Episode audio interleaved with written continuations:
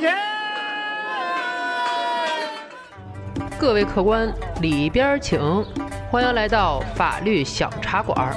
有请中央电视台法律讲堂节目资深主讲人周密律师和您说说身边事儿，解解心中忧。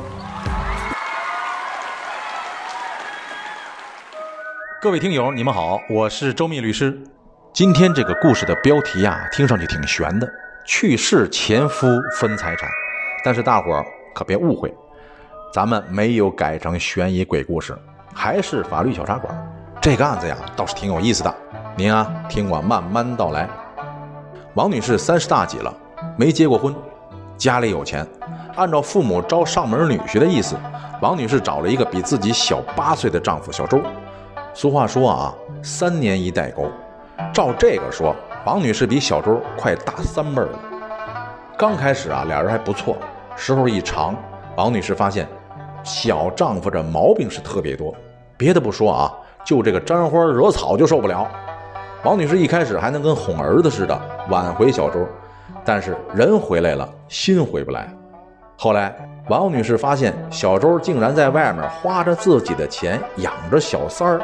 小三儿还生了孩子，这下王女士实在是忍无可忍，向法院起诉离婚了。法院一审呢，判决离婚，王女士觉得松了一口气。一天晚上，王女士突然接到一个电话：“喂，你是周某某的家属吗？”王女士下意识地答道：“对，他出车祸了，现在 ICU，你们赶紧来一下。”王女士挂断电话后啊，真想抽自己一大嘴巴，嘴怎么那么快呢？等到了地方，人都没了。王女士呢，也谈不上是高兴还是不高兴，木木的就回来了。临走还把医院的账给结了。他是这么想的：人都走了，好歹夫妻过一回。几天之后啊，王女士才觉得自己是真的解脱了，没人烦她了。真的没人烦她了吗？那哪行？小周的小三儿抱着孩子找上来了，说孩子要继承他父亲的遗产。王女士一听都给气乐了。那你找孩子他爸爸去吧，跟我没关系。小三儿叫琳琳，琳琳说了：“你别看我小，想欺负我，我可打听过了，孩子就是有权继承小周的财产的。”过几天，王女士收到了法院的开庭通知，王女士还以为是琳琳起诉了，气坏了，一看是某某中级人民法院的，案由是离婚上诉，上诉人是已经去世的小周。原来是在一审判决离婚之后啊，小周不甘心，上诉了。王女士赶紧联系法院说明情况，法院说让她等待消息。这件事呢就这么放下了。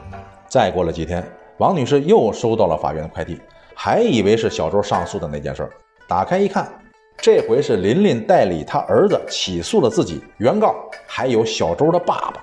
王女士鼻子都快气歪了，你们还有完吗？王女士打电话给法院，法院的同志一听王女士要说案子的，赶忙说。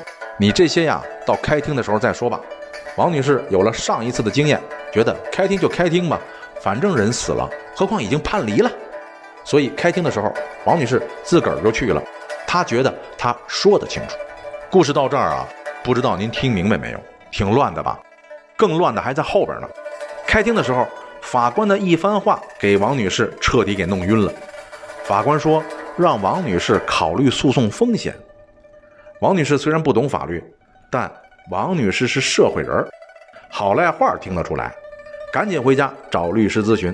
咨询之后啊，王女士可难过了。当初为了讨好小周，王女士买房子的时候登记在了小周的名下。但王女士说了，尽管如此，这个也是我们两个的夫妻共同财产呢。现在我们被法院判决离婚了，而且房子也判归我了呀。王女士说的呀不假。但是她的这个事儿最有意思的就在这块儿。那么我说说你听听，在想当初，本案中王女士提起诉讼，一审判决离婚之后，小周啊在上诉期内提起了上诉，所以一审判决呀未生效，离婚也好，还是房子判归王女士也好，都没有用呢。而在上诉期内，小周意外死亡。导致二审终止，因此，王女士她属于丧偶，她与小周的财产应当按照遗产分割方式进行分配。小周呢没有遗嘱，那么只能按照法定继承的原则来办理。同一顺位的继承人，那么就有了小周的私生子和尚在世的父亲。按照等份原则，哈，王女士应当与小周的孩子和父亲共同继承房子的一半份额。王女士搞清楚这个道理之后啊，与其他法定继承人达成了调解，把房价折抵的价款给了另外两位继承人。